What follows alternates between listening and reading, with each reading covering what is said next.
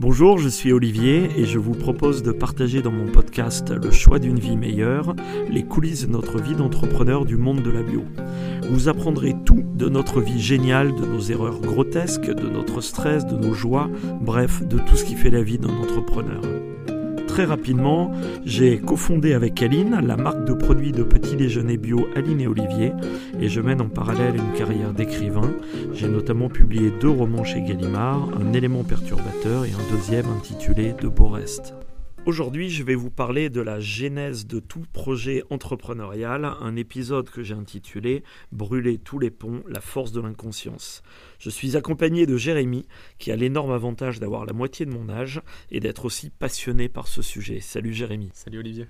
Pour démarrer, j'aimerais vous parler d'une anecdote. Il s'agit d'une phrase que me répétait constamment une manager que j'ai eue dans une multinationale dans laquelle je travaillais. Évidemment, compte tenu de ce que je vais vous dire juste après, je pourrais vous donner ni le nom de la multinationale, ni le nom de la manager en question. En tout état de cause, elle me disait toujours Olivier, n'oublie jamais cette phrase Never burn bridges. Ne brûle jamais les ponts. Qu'elle voulait dire par là, c'est ne prends aucun risque, ne te fais pas d'ennemis. Si tu dois choisir entre une action qui va bénéficier à l'entreprise mais qui va peut-être te mettre quelqu'un à dos et nuire à ta carrière, surtout ne le fais pas. Privilégie toujours ta carrière et sois hyper politique, hyper prudent. En réalité, quand on veut se lancer dans l'entrepreneuriat, c'est plutôt l'inverse qu'il faut appliquer. Bien sûr, la question c'est pas de brûler des ponts, mais la question c'est plutôt de construire, de construire des ponts, construire des choses nouvelles, construire des nouveaux liens. Et, euh, évidemment, euh, on n'est pas du tout dans cette idée de never burn bridges. On est dans l'idée euh, bah, qu'il faut être fou, qu'il faut sans doute une bonne part d'inconscience et que et que finalement c'est comme ça qu'on se lance parce que si on réfléchit trop et, et si on si on se pose trop de questions, euh, il y a peu de chances qu'on avance. Alors attention, quand je dis qu'il faut être fou et inconscient pour se lancer dans l'entrepreneuriat, ça ne veut pas dire n'importe comment. Euh, quand on s'est lancé avec Aline, euh, on a beaucoup réfléchi. D'ailleurs, on était toujours en poste tous les deux. On a mûri notre projet. On a essayé de faire les pour, les contre, d'analyser les forces, les faiblesses les opportunités de marché, euh, ce qu'on avait envie de faire, ce qu'on serait capable de faire, etc. On a énormément euh, réfléchi euh, avant de se lancer. Parce que l'idée, c'était de se dire, pour nous, quand on a créé une marque de produits alimentaires bio, c'était de se dire finalement, ça sert à rien de lancer une nouvelle marque bio qui apporte rien de plus sur le marché que ce que font déjà les autres ou que ce que pourraient faire d'autres startups. Et nous, l'analyse qu'on avait fait, c'est qu'à l'époque, il y a 4-5 ans, il y avait d'un côté des produits bio, qui avait l'énorme avantage d'être bio, euh, mais qui en même temps n'était euh, pas forcément top au niveau nutritionnel, euh, parce que comme je dis souvent, un produit bio qui a le sucre comme premier ingrédient, ça reste une machine à vous rendre obèse ou diabétique. Et puis de l'autre côté, vous aviez des produits qui étaient plutôt orientés santé, mais qui n'étaient pas bio et qui proposaient des bénéfices santé, qui étaient issus d'ingrédients de, artificiels, de produits chimiques, etc. Et nous, on s'est dit à un moment, est-ce qu'on arrive pas à euh, réunir ces deux notions à la fois le bio et la santé, et de faire des produits bio qui, sont, qui soient bons à la santé en ne sélectionnant que des ingrédients euh, réputés pour leurs propriétés bénéfiques. Et donc c'est comme ça qu'on s'est dit, bah ok, là il y a peut-être un truc à faire entre bio santé, réunir les deux euh, dans une marque un peu différente, une entreprise engagée.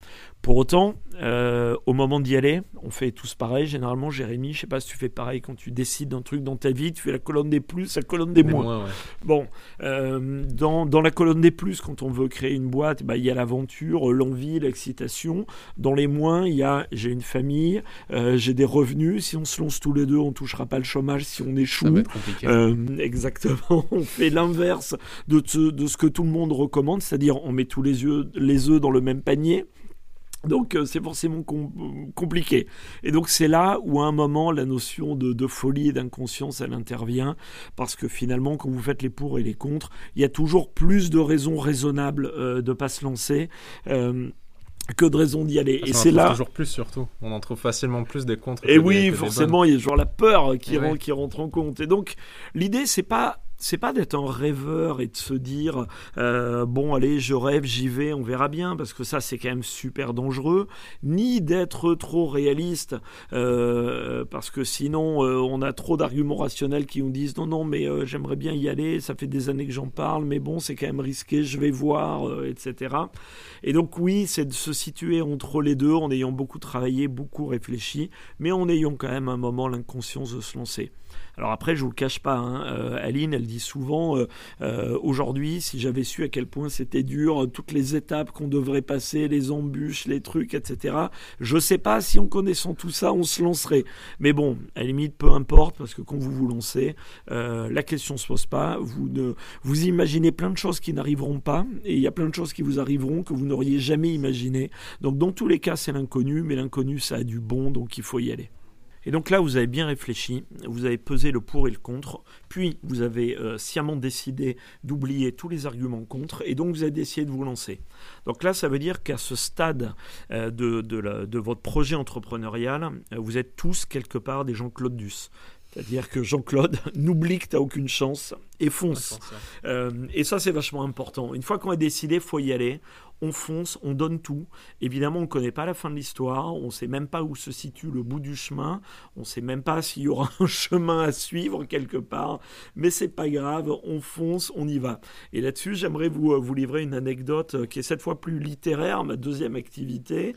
Euh, c'est une anecdote que m'a donné mon, mon, mentor Philippe Dion, qui m'a beaucoup aidé sur l'écriture de mon premier roman. Et il me disait toujours, il faut, dans l'écriture, brûler toutes ces cartouches. C'est-à-dire qu'en gros, quand vous avez une idée, euh, il ne faut pas vous dire, tiens, cette idée, ça va être génial, je vais me la réserver pour dans 15 ou dans 20 pages, et ça va faire un super effet de style. Non, vous avez une super idée, vous brûlez vos cartouches, vous l'utilisez tout de suite, et puis après vous priez pour qu'un peu plus loin dans le récit, vous ayez une deuxième idée. Et donc quand vous avez envie de vous lancer dans l'entrepreneuriat, que vous avez une idée, bah, c'est maintenant. Euh, il ne faut pas se dire je ferai dans deux ans, machin, c'est maintenant, vous y allez, et puis vous verrez bien après. Mais attention Jérémy, écoute-moi bien, il faut bien se dire il n'y aura pas de retour possible. Une fois que vous êtes lancé dans l'entrepreneuriat, vous êtes un peu comme le célèbre navigateur euh, Moitessier qui était parti faire une course autour du monde. Euh, je crois que ça s'appelait le Golden Globe Challenge. Et puis une fois qu'il a passé le, Pacifique, il était sûr de gagner la course. Tout le monde l'attendait. Et puis lui, finalement, il a décidé bah, qu'il se fichait de la course, qu'il se fichait du retour, et on l'a jamais revu. Il est jamais, euh, il est jamais revenu. Quelque part, une fois que vous lancez dans l'entrepreneuriat, il faut quand même avoir conscience de ça, il n'y aura pas de retour possible. Et ça pour deux raisons. La première, c'est que vous, n'en aurez sûrement pas envie. Une fois qu'on a goûté aux joies d'être son propre patron, d'être entrepreneur, je peux vous dire que vous avez très très peu envie euh, de revenir à un job salarié euh, derrière et de vous retrouver avec une manager qui vous dit tous les jours Olivier, never burn bridges. bon, la deuxième raison, on va pas se le cacher, c'est que euh, après quelques années dans l'entrepreneuriat, vous n'avez pas un pourcentage de chance hyper élevé qu'une boîte euh, vous propose un job salarié parce qu'ils vont se dire bon ok le mec il est là pour se refaire ça va durer deux ans et puis après il va se rebarrer il va remonter une boîte donc dans tous les cas, il y a peu de chances que ça arrive.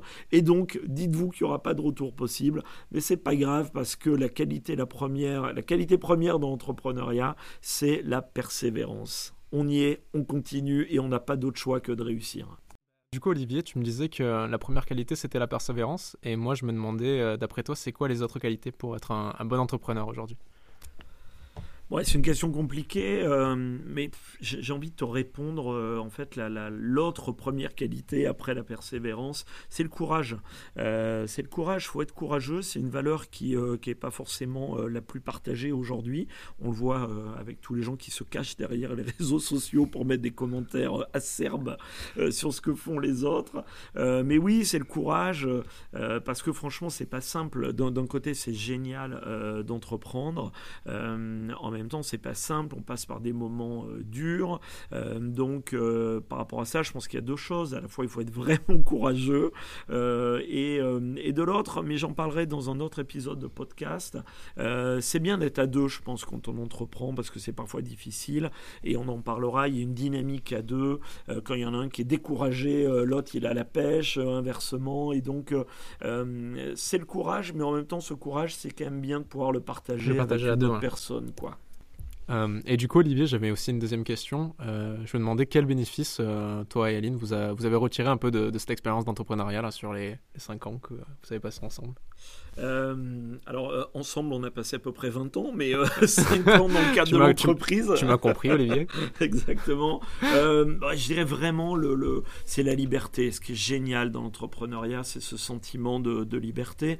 on est vraiment le capitaine de notre propre navire. Bon, au départ, ça ressemble surtout un canot de sauvetage, mais, ou une barque.